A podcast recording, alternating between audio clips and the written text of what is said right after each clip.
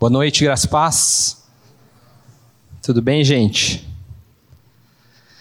Que alegria a gente poder retomar o nosso estudo de Lucas. E que bom estar aqui com vocês. Que bom que de, depois de uma semana a gente tem esse dia para estar junto em comunhão, para estudar a palavra de Deus, se edificar como igreja. E que gostoso que é olhar o rostinho de cada um de vocês que está aqui. Vocês são muito bem-vindos e vocês estão aqui porque o Senhor chamou vocês para estarem aqui. Não é fruto do acaso a presença de vocês, mas sim vontade do Santo Espírito de Deus. E, e eu queria retomar com vocês, então, esses nossos estudos de Lucas. Hoje a gente vai estudar capítulo 7, do versículo 18 ao 23. Então, você pode deixar a sua Bíblia marcada nesse texto, que a gente vai ficar praticamente nele durante todo o estudo, fazendo algumas variações, passando por alguns outros textos que nos ajudarão e fundamentarão a nossa caminhada. E antes do culto começar, a gente estava conversando com o irmão aqui na frente e ele está vindo agora. Ele não tinha vindo no ano passado.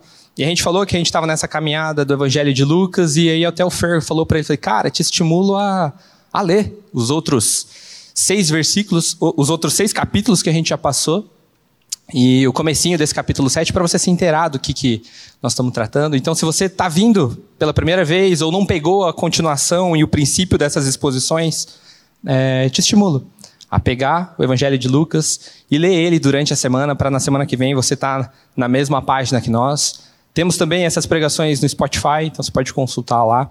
E, e é isso. Quando eu me deparei com esse texto, e eu gosto de colocar o título sempre depois de escrever uh, aquilo que a gente vai conversar. E eu, a princípio, tinha escrito a incredulidade de João Batista. Depois eu troquei para a dúvida de João Batista. Mas as duas palavras, em dado momento, elas podem se intercambiar. E é muito do que o Fernando falou na introdução do nosso culto.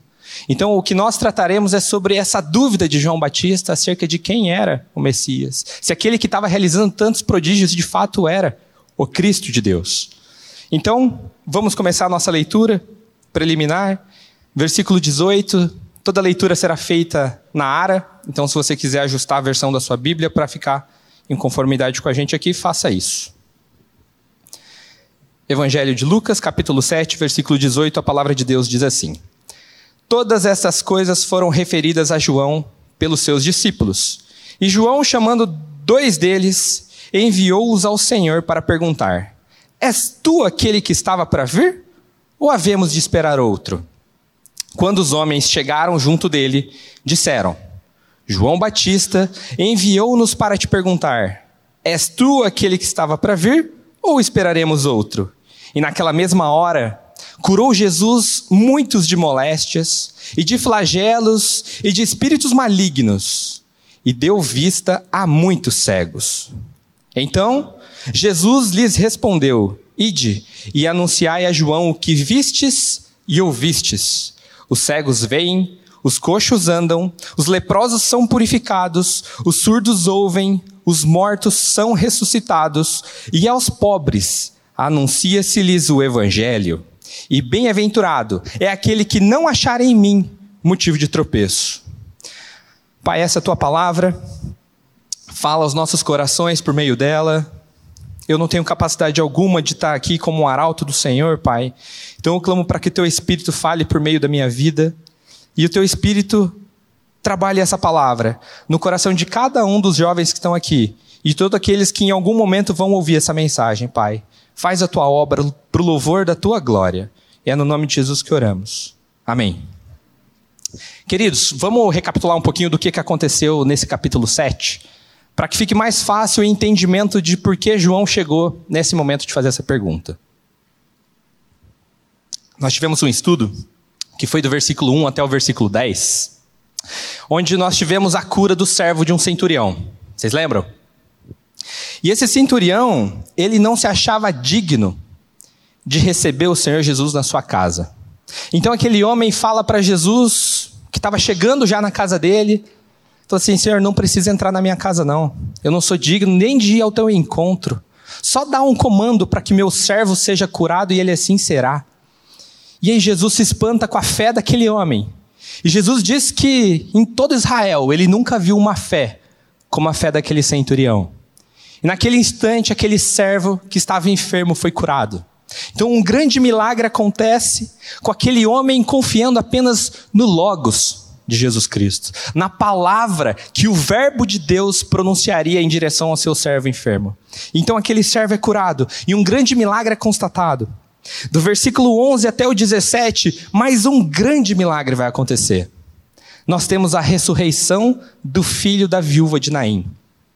Jesus, depois de ter feito esse milagre com o servo do centurião, ele se desloca para essa cidade de Naim. E então, chegando até Naim, Jesus era seguido por uma multidão. Uma multidão vinha saindo às portas da cidade com um cortejo. Aquela viúva estava prestes a enterrar o seu filho. Ela já havia perdido seu marido e agora ela estava enterrando seu filho. Jesus olhando para aquela mulher chorando, Jesus se compadece dela. Jesus se compadece dela, Jesus toca no esquife, toca naquele caixão, diante daquela multidão, pensa que era uma multidão atrás dele, uma multidão à frente, e Jesus para aquele caixão, para aquele cortejo, e se estava no cortejo é porque já tinha feito todo o processo de velório, eles estavam indo enterrar aquele jovem. Então Jesus para, para todo aquele cortejo e ordena para aquele jovem: Jovem, eu te mando, levanta-te. Jesus, pela palavra, pelo Logos, ele dá uma ordem para o morto, e o morto vive. E Jesus então ele restaura aquela vida e restitui aquele menino para sua mãe. Então, dois grandes milagres precedem essa nossa passagem de hoje. E eu quero, para a gente poder dar sequência certinho, ler com vocês o 16 e o 17 do capítulo 7. Para vocês verem como que aquela multidão reagiu diante deste grande milagre. Então a palavra de Deus diz assim: Todos ficaram possuídos de temor e glorificavam a Deus, dizendo: Grande profeta se levantou entre nós, e Deus visitou o seu povo. Esta notícia a respeito dele divulgou-se por toda a Judéia e por toda a circunvizinhança. Então o que Jesus fazia repercutia grandemente. Porque não era nada normal. Era sempre muito anormal, era tudo miraculoso. E então a fama do Senhor Jesus foi se espalhando e Jesus vinha realizando esses milagres para mostrar que ele era o Messias. Quando a gente diz o Messias, significa que ele era o Cristo, o prometido, o ungido de Deus, o enviado de Deus para cumprir todas as profecias. Em Hebreus, não precisa abrir, capítulo 2, versículo 4, a palavra nos diz que estes milagres, eles aconteciam como uma forma de testemunhar sobre quem Jesus era. E Jesus, em cada um desses milagres que ele realizou, tanto esse servo do centurião, quanto desse menino que já estava morto e reviveu. Ele demonstra sua misericórdia e seu amor por um povo que viria a crucificá-lo, meus irmãos. Nós vemos aqui em estudos passados como ele vinha, realizava milagres em Cafarnaum e aquele povo rejeitava o Messias. Mesmo vendo todos os milagres, aquele povo contestava se de fato ele era o Messias. E entrando então na exposição de hoje, no verso 18, Todas essas coisas que vinham acontecendo, que eram referidas a João Batista pelos seus discípulos. E João chamou dois deles. Então, tudo que estava acontecendo, alguém levava para João Batista. E por que, que alguém levava para ele e João Batista não via com seus próprios olhos? Alguém lembra? Ninguém leu essa passagem antes? João estava preso. É, essa passagem tem um paralelo no Evangelho de Mateus, capítulo 11, versículo 2. Nós vamos ler só o comecinho, que diz assim, ó, quando João ouviu no cárcere falar das obras de Cristo. Então, a palavra nos garante que neste momento João Batista estava preso. Então, por isso ele não conseguia enxergar tanta benevolência do Senhor sendo derramada, mas os seus discípulos traziam essa mensagem para ele. Então João ficava sabendo o que estava rolando. Ele sabia o que estava acontecendo. E o contexto dessa prisão de João Batista, é importante a gente lembrar o porquê que ele estava preso. João Batista ele pregava um batismo de arrependimento. Ele falava para as pessoas se arrependerem. João Batista falava sobre o julgamento que o Senhor traria para aqueles que não entregassem suas vidas ao Messias. Então João Batista, ao confrontar Herodias, o Gabi, coloca para a gente, por favor, aquele, aquela foto. Herodias, ela era a mulher de Filipe, tetrarca dessa região da Gaulanite, lá em cima lá, ó. Isso, me ajuda aí no mouse. Então Filipe ele era irmão de Herodes Antipas, e ele era casado com essa mulher chamada Herodias. E Herodes Antipas roubou a mulher do seu irmão. E quando isso aconteceu, Herodes também era casado, teve que separar da mulher. Quem nos conta isso é o historiador Flávio Josefo. Quando isso acontece, João Batista vai confrontar ele. E Herodes Antipas, ele era o governante da região da Galileia. E ali de baixo, ali, ó, Pereia, um pouquinho mais para baixo. Desce, desce, desce, desce, desce, desce. Aí para direita, direita, direita, Pereia. Então, a gente tem o reino de Deus, o reino de. A Palestina dividida em quatro regiões. E estes dois governantes eram irmãos. A mulher de um muda de parceiro. E João Batista, ao confrontar ele, ele ganha uma inimiga. Porque essa mulher, Herodias, a partir desse momento, passa a ter João Batista como um grande arquirrival. Como assim? Está falando que eu não posso fazer isso? E Herodes, Antipas, não o grande, filho do Herodes o Grande, ele temia João Batista, mas mesmo assim ele comia na mão da mulher dele. Então quando a mulher falou assim, prende, ele prendeu. Mandou prender. E em dado momento, numa grande festa que teve, você pode ler isso lá em Marcos capítulo 6, quando teve uma festa, a filha dessa Herodias encantou a vista de Herodes por meio de uma dança que ela fez. E ele falou assim: Ah, pode pedir o que você quiser. E aí ela chegou na mãe e falou: Mãe, o que, que eu peço? Aí Herodias falou assim: Pede a cabeça de João Batista. Então, este é o cenário da prisão de João Batista. Esse é o fim dele. Então, ele está preso em cárcere no momento onde está acontecendo essa história de hoje. E posteriormente ele vai ser decapitado. Herodes, um governante fraco, que a mulher fazia o que queria com ele. Mesmo ele admirando as palavras de João Batista, as escrituras nos garante isso, nos fala que ele ouvia de boa mente aquilo que João Batista falava mas ele ouviu a esposa. A esposa que era do irmão. E então, neste contexto de prisão, de calabouço, ele enviou, uh, versículo 19, a, palavra continua falando assim: que ele enviou-os ao Senhor para perguntar: És tu aquele que estava para vir? Ou havemos de esperar outro? E eu te pergunto: por que, que João Batista fez essa pergunta? Não era João Batista que no ventre da mãe tinha ficado cheio de espírito? Vocês lembram desse estudo do ano passado? Quando Jesus, no ventre de Maria, chega na casa dele, ele também estava na barriga de Isabel. Só com a presença do Senhor e com a saudação de Maria, João Batista diz a palavra que rodopiou dentro da, da barriga, saltou dentro da barriga de sua mãe e naquele momento foi cheio do Espírito. Então, um, um homem que era cheio do Espírito naquele momento, tem uma dúvida para saber se Jesus era Jesus. Será que João Batista estava apostatando? Será que ele estava perdendo a sua fé? Possivelmente o que aconteceu, irmãos, é que João Batista, ele não entendia por que, que Jesus exercia tanta benevolência, por que, que Jesus exercia tanta misericórdia para um povo que iria crucificá-lo. Um povo que quando ele saía da cidade falava mal dele. E na cabeça dele falou: não estou entendendo. O reino de Deus não é justiça, não é juízo. Cadê o juízo? Eu só estou vendo o Senhor curar, curar, curar. E fazendo milagre, milagre, milagre. E, e a parte do juízo? E a parte do arrependa-se? Cadê? Eu não estou vendo isso. Então, muito possivelmente, o que passava com João Batista é esses questionamentos para saber se de fato aquele era o Messias. Porque João Batista, na sua ótica, com os conhecimentos que ele tinha, ele enxergava só uma parte. Ele só enxergava uma parte do que estava acontecendo. E a dúvida dele era a respeito se haveria um outro Senhor. Haveria uma outra pessoa que viria para exercer o julgamento. Entendi, Senhor. Então o Senhor está para misericórdia, mas quem vai vir para exercer juízo?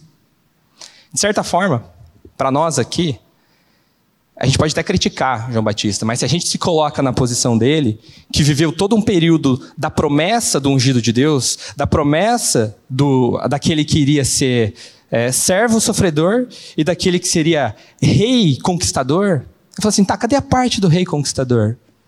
Então, para nós que sabemos que Cristo ressuscitou, João Batista não viu essa parte da história.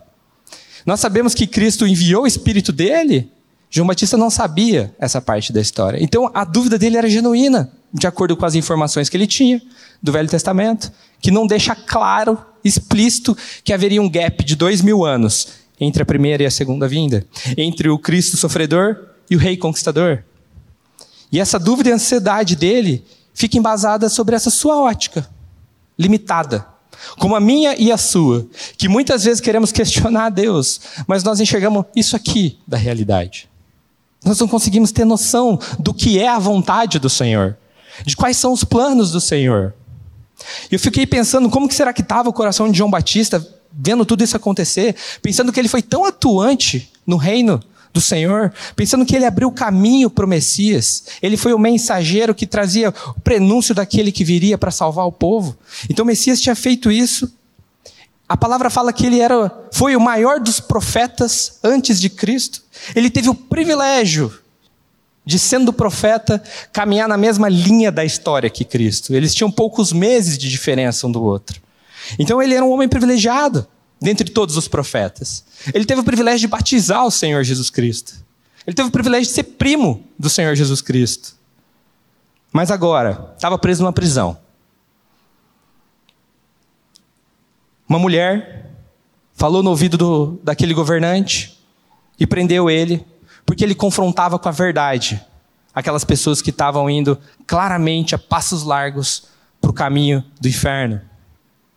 E ele sabia que aquela primeira dama tramava contra a sua vida. Então imagine o coração dele, ouvindo tantos relatos de cura, tantos pecadores sendo atingidos, e ele, um homem justo, um homem escolhido pelo Senhor, sofrendo com a iminência da morte. A morte batia as portas de João Batista.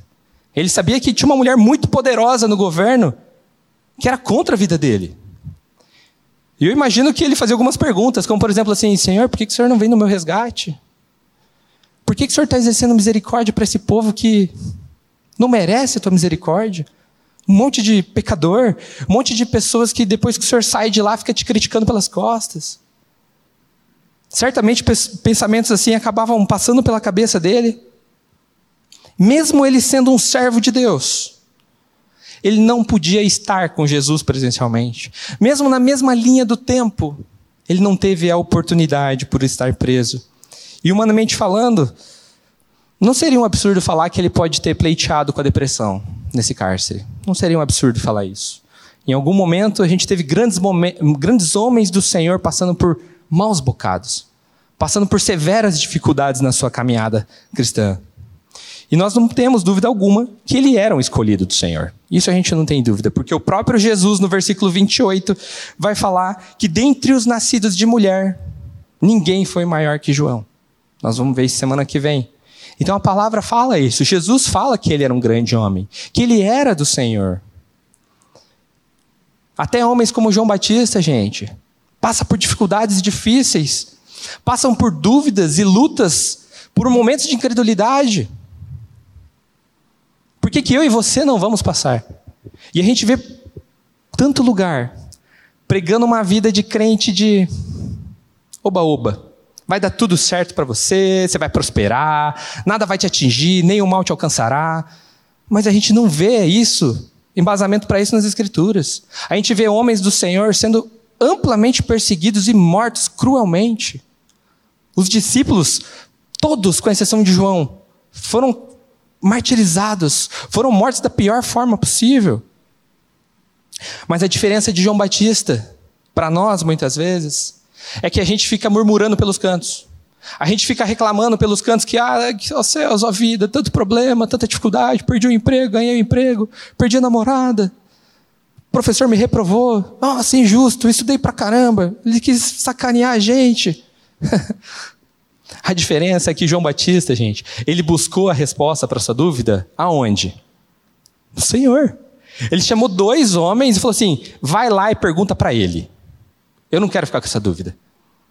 Eu quero que minha fé seja fortalecida no Senhor. Eu quero ter a resposta daquele que pode me dar a resposta, se de fato ele é o prometido ou se eu devo esperar outro. E quantas vezes você não pergunta direto ao Senhor? Irmãos, nosso estudo está dividido em duas lições. para a gente levar para a prática, para a nossa vida. A primeira dessas é essa: que o nosso socorro vem do Senhor. Não tem onde você obter socorro para suas dúvidas, para os seus questionamentos, se não for no Senhor Jesus Cristo.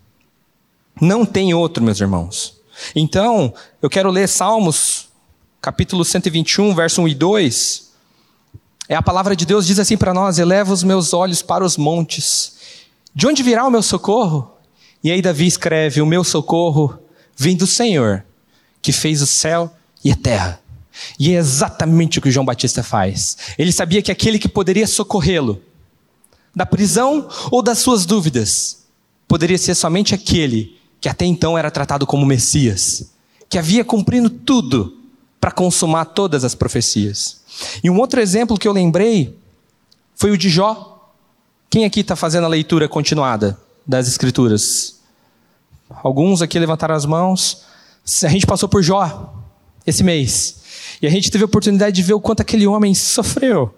O como aquele homem perdeu tudo que ele tinha. Ele perdeu seus filhos todos de uma vez. Ele perdeu todos os seus bens, ele era um homem muito próspero. Ele perdeu sua família toda, sua esposa, todos os bens, o seu reconhecimento social. Perdeu seus amigos, que os amigos se levantaram só para criticar e falar água pra, na cabeça dele. Já perdeu tudo que ele tinha. Mas mesmo diante de todo lamento, de toda tristeza, onde que ele sabia que tinha esperança? No Senhor. Jó, capítulo 19, versículo 25 e 26. A palavra diz assim. Agora a leitura é na NVI, se você quiser alterar. Eu sei que o meu redentor vive e que no fim se levantará sobre a terra. E depois que o meu corpo estiver destruído e sem carne, verei a Deus. Jó, literalmente, comeu o pão que o diabo amassou, gente. Satanás perseguiu ele de todas as formas, mas não pôde abalar em quem ele buscava a confiança dele. Ele chegou diante do Senhor com muitas queixas. E não está errado você lamentar diante do Senhor. Mas você nunca pode perder de vista que o Senhor é soberano sobre todo e qualquer tempo na vida dos seus filhos e de que absolutamente nada fugiu do controle. O Senhor tem um controle sobre tudo que acontece na tua vida e na minha, meu irmão. O próprio Messias nos diz que no mundo nós teríamos aflições, mas que era para termos bom ânimo, porque ele venceu o mundo. Isso está em João 16, 33. Nele nós temos paz para as nossas almas superagitadas. É em Cristo que nós temos descanso, gente. O Senhor não promete bonança na vida cristã. Isso é mentira. Isso é para abocanhar pessoas e afastá-las desse evangelho verdadeiro, que confronta os pecados, que corrige os nossos caminhos e que de fato leva a nossa fé cativa ao Senhor. É nos momentos de dificuldade que nós vemos onde estamos de fato alicerçados, queridos. É na hora que a gente chega no fundo do poço que a gente pode ver que só tem um que lança uma corda tão grande que é capaz de nos tirar de qualquer profundeza. O Senhor lança a sua corda da graça e nos resgata para Ele, irmãos. Queridos, Jesus Cristo, Ele iniciou o seu reino na ressurreição, mas por longanimidade e por amor a nós, os escolhidos dele. Ele dá um tempo entre a primeira vinda e a segunda vinda. João Batista não sabia que havia esse tempo. Ele achou que tudo ia acontecer naquele instante. Ele só estava vendo uma parte do que o Messias fazia, só a parte da misericórdia. Mas cadê a justiça? Cadê o juízo? E nós temos esse privilégio de navegar hoje, sabendo que o Senhor em breve voltará para buscar os teus. E isso tem que trazer descanso para o meu e para o teu coração. É aí que tem que estar o nosso descanso, meus irmãos. Nós temos que se arrepender e crer que Jesus é o único e Ele é o suficiente Salvador. Não tem salvação fora de Cristo. Então, quando a gente continua no texto, no versículo 20 e 21, e é o momento onde esses dois homens farão a pergunta para Jesus, nós vamos ver como que foi a reação dele, do Senhor. Versículo 20 diz assim: Quando os homens chegaram junto dele, disseram: João Batista enviou-nos para te perguntar: És tu aquele que estava para vir ou esperamos outro? Naquela mesma hora, curou Jesus muitos de moléstias e de flagelos e de espíritos malignos, e deu vista a muitos cegos. Então, a hora que esses dois homens chegam diante do Senhor, eles replicam aquela pergunta de João Batista. Copiam e cola a pergunta e coloca diante do Senhor. E a reação de Jesus ela é maravilhosa, gente. Jesus não fala. Jesus não critica aquele. Por que, que João Batista está me perguntando isso? Você não sabe quem eu sou? Jesus se cala. No versículo 20 fala que naquela mesma hora Jesus curou muitos de moléstias, de flagelos, de espíritos malignos e deu vista a muitos cegos. Melhor do que falar naquele momento era fazer. E Jesus mostra quem ele era, executando na frente daqueles homens mais e mais milagres. Se ele tinha o histórico daquele morto que tinha ressuscitado, do filho da viúva de Naim, se tinha o histórico do centurião, do servo do centurião, agora eles têm vários. Agora eles têm curados de moléstias, de flagelos, de espíritos malignos, cegos que passaram a ver. Jesus ele prega aos olhos e aos ouvidos. Naquele tempo, ele mostrava que ele era. Ele precisava testificar sobre quem ele era. E os milagres realizados apontavam para todos os cumprimentos de profecia.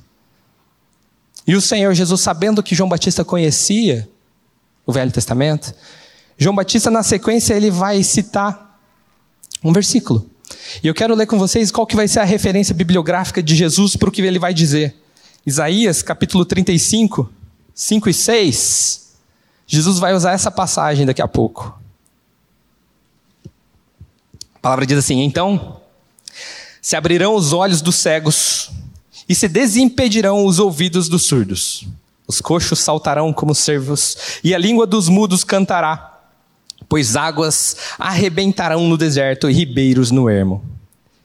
E um dos principais pontos, fortalecidos por Jesus com tantos e tantos milagres sobrenaturais, era para mostrar que ele estava cumprindo essa profecia.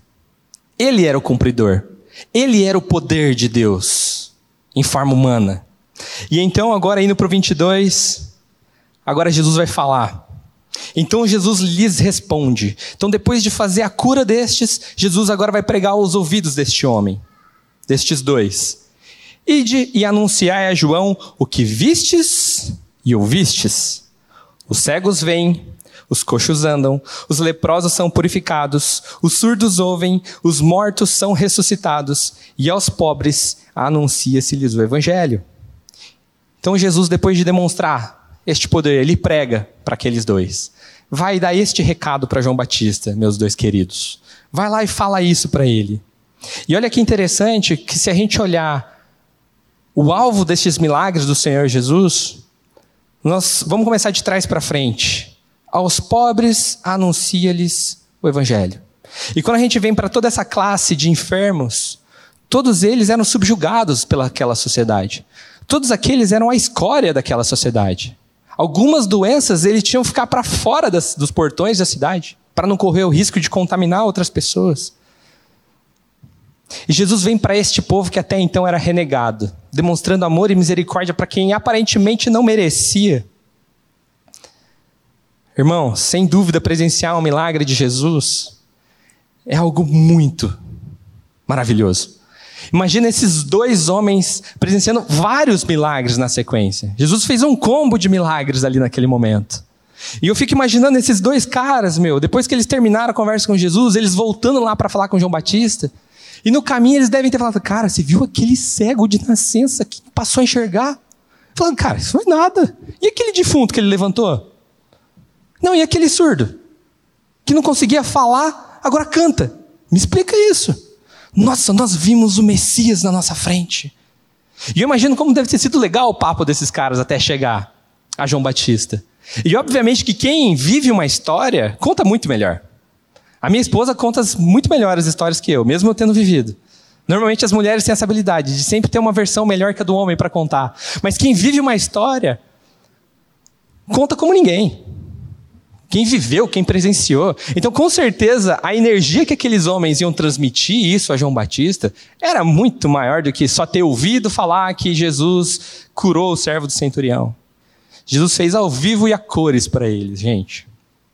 E eu fico pensando, né, em tudo isso, vendo a graça do Senhor sendo manifesta, Jesus dando resposta de maneira humilde para aquele, porque ele amava João Batista. Jesus não queria brigar com João Batista, falou: Meu, onde já se viu? Você não crê em mim? Você não sabe quem eu sou? Você me batizou, cara. Jesus é misericordioso, gente. E em vez de Jesus responder para João Batista, talvez o que ele quisesse ouvir, ele fala assim: João Batista, estou mobilizando minhas tropas, e a partir do mês que vem nós assumiremos o Império Romano e exerceremos juízo sobre todos os povos. Jesus, com os milagres e com essa fala, diz a João Batista nas entrelinhas: A misericórdia de Deus está aqui, João Batista. Este é o tempo da misericórdia de Deus. E nós estamos vivendo o tempo da misericórdia de Deus, irmãos. Se eu e você cremos que Jesus Cristo é o Senhor, é porque nós estamos vivendo o tempo da misericórdia de Deus. Se Jesus, dois mil anos atrás, tivesse vindo com juízo, eu e você não seríamos os filhos de Deus amados, dois mil anos depois.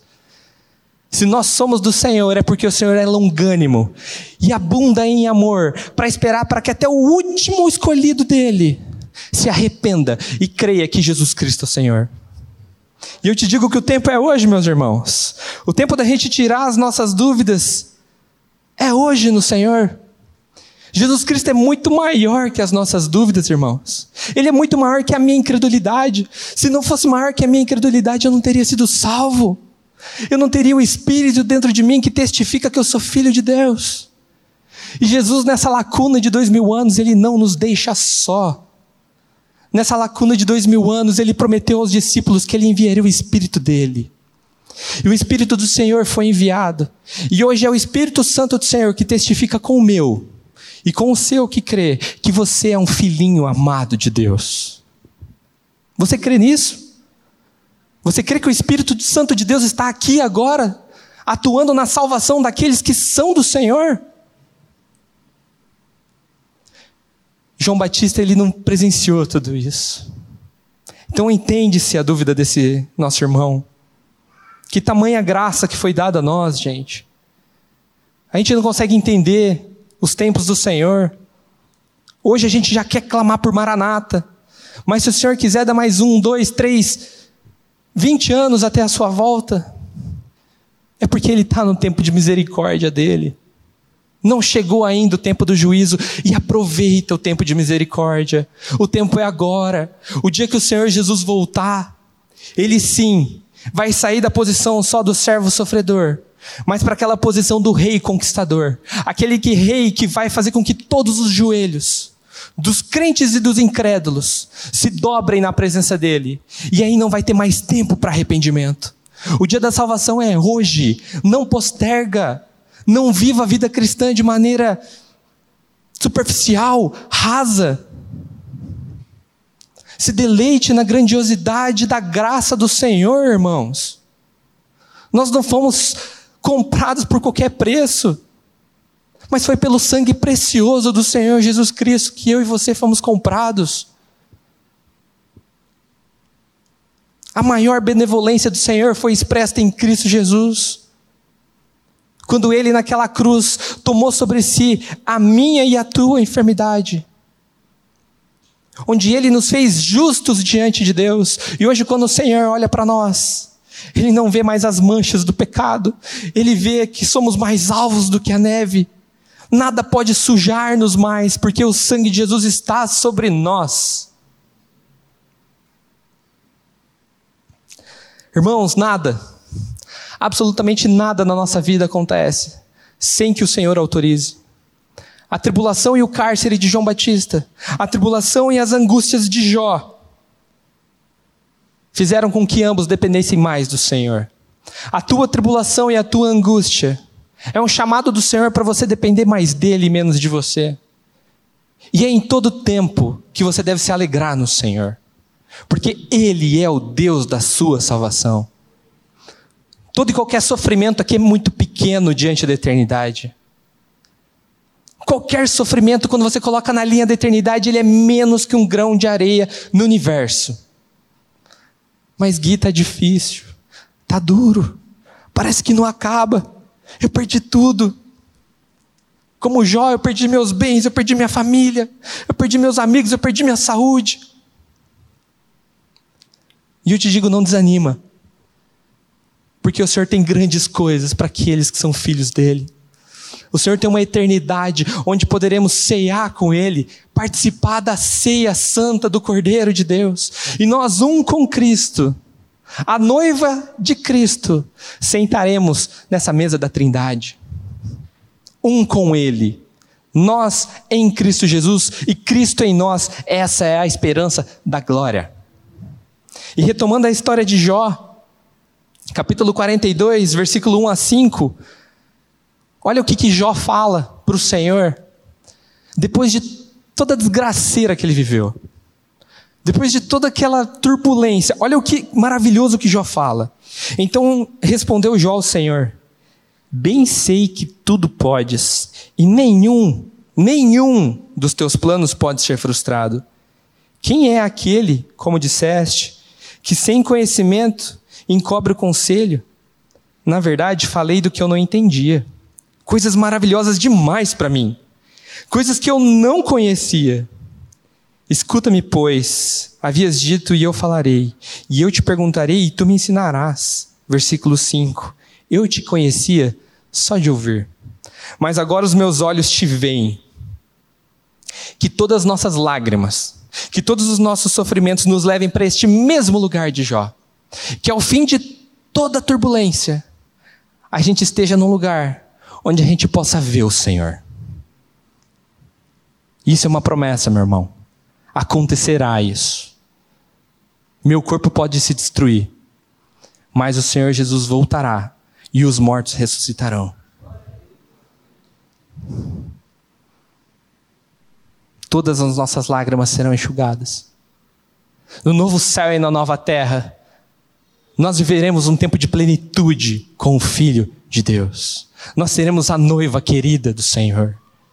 Santa, perfeita, sem mancha nenhuma, nenhuma ruguinha vai ter. Aos que estão noivos esperam aquele dia por ver a sua digníssima entrando de branco, esperando tão ansiosamente aquele dia. O Senhor está vindo para buscar a tua noiva, gente. Linda, maravilhosa. Hoje nós temos muito defeito, mas Ele trabalha constantemente na nossa santificação. O Espírito Santo de Deus está aqui atuando na minha vida e na sua vida que creu, meu irmão. Terminando a fala de Jesus aos discípulos de João Batista, versículo 23, a palavra diz assim: Bem-aventurado é aquele que não achar em mim motivo de tropeço. Jesus ele dá um recado final, e aí, quem lembra da, do estudo do pastor Eric?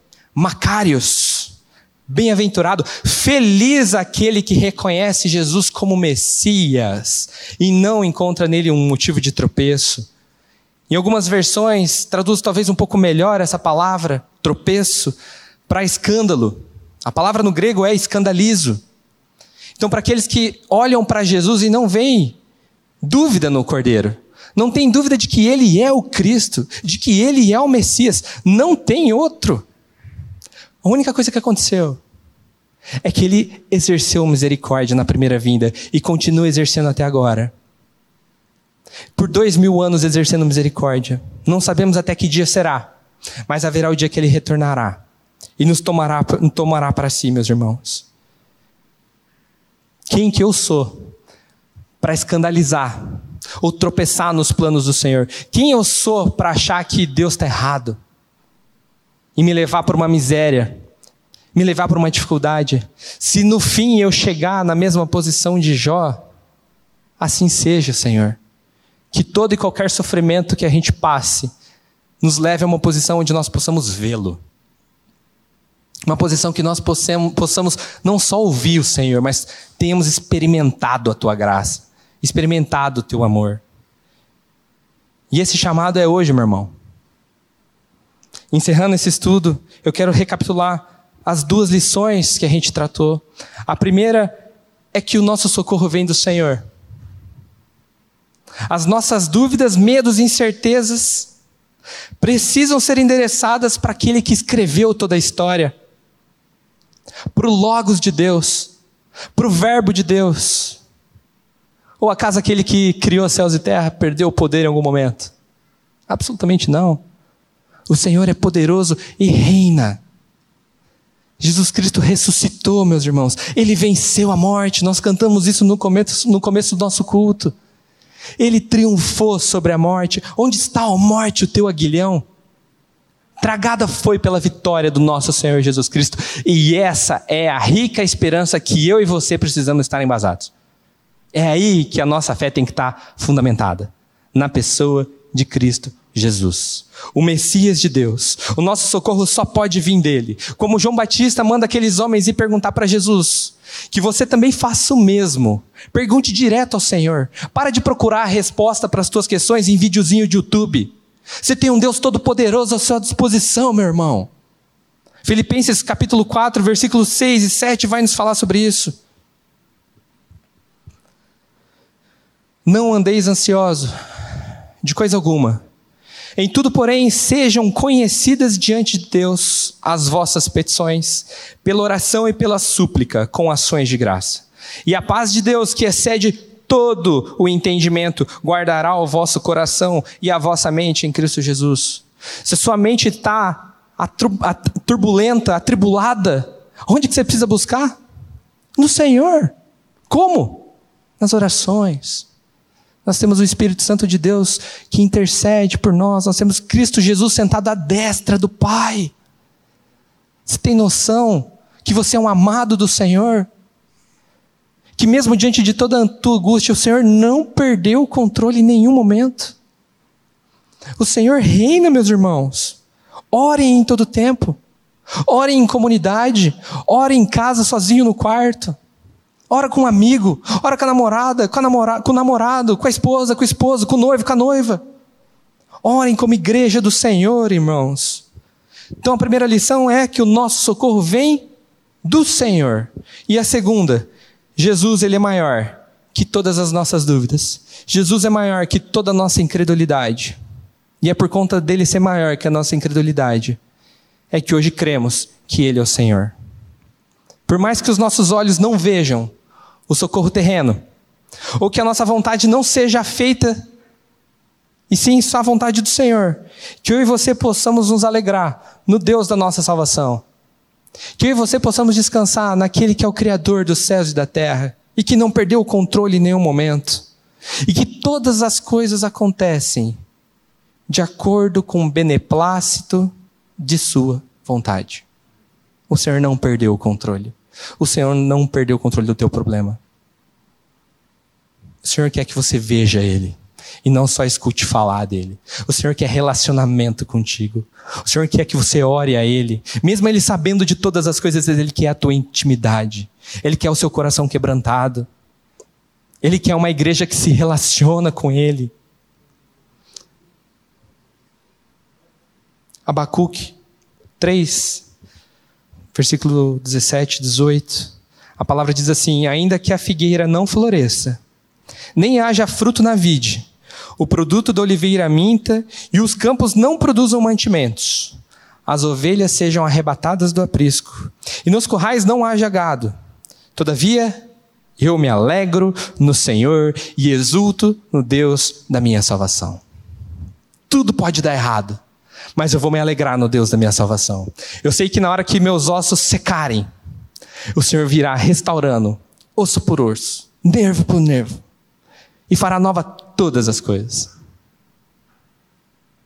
Meus irmãos, que nós possamos buscar a face do Senhor, que nós possamos viver pela Sua palavra, que nós possamos caminhar de fé em fé, orando ao Senhor, lendo a palavra de Deus, buscando as respostas no Logos.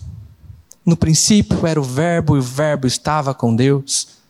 Jesus Cristo estava desde o princípio. E o Senhor, pela Sua graça, deixou a Sua palavra para nós, para que nós pudéssemos nos deleitar nela, meus irmãos, para que a gente pudesse estudar a Bíblia, abrir e ouvir diretamente do trono de Deus o que Ele quer falar comigo e com você. Que nós possamos usufruir desse privilégio que nos foi dado. Quantos irmãos na Idade Média não tiveram essa oportunidade? Quantas pessoas eram crentes, mas eles tinham só uma pessoa para falar, eles não tinham oportunidade de abrir as Escrituras. E hoje a gente tem e a gente não lê. e a gente não é diligente no nosso devocional.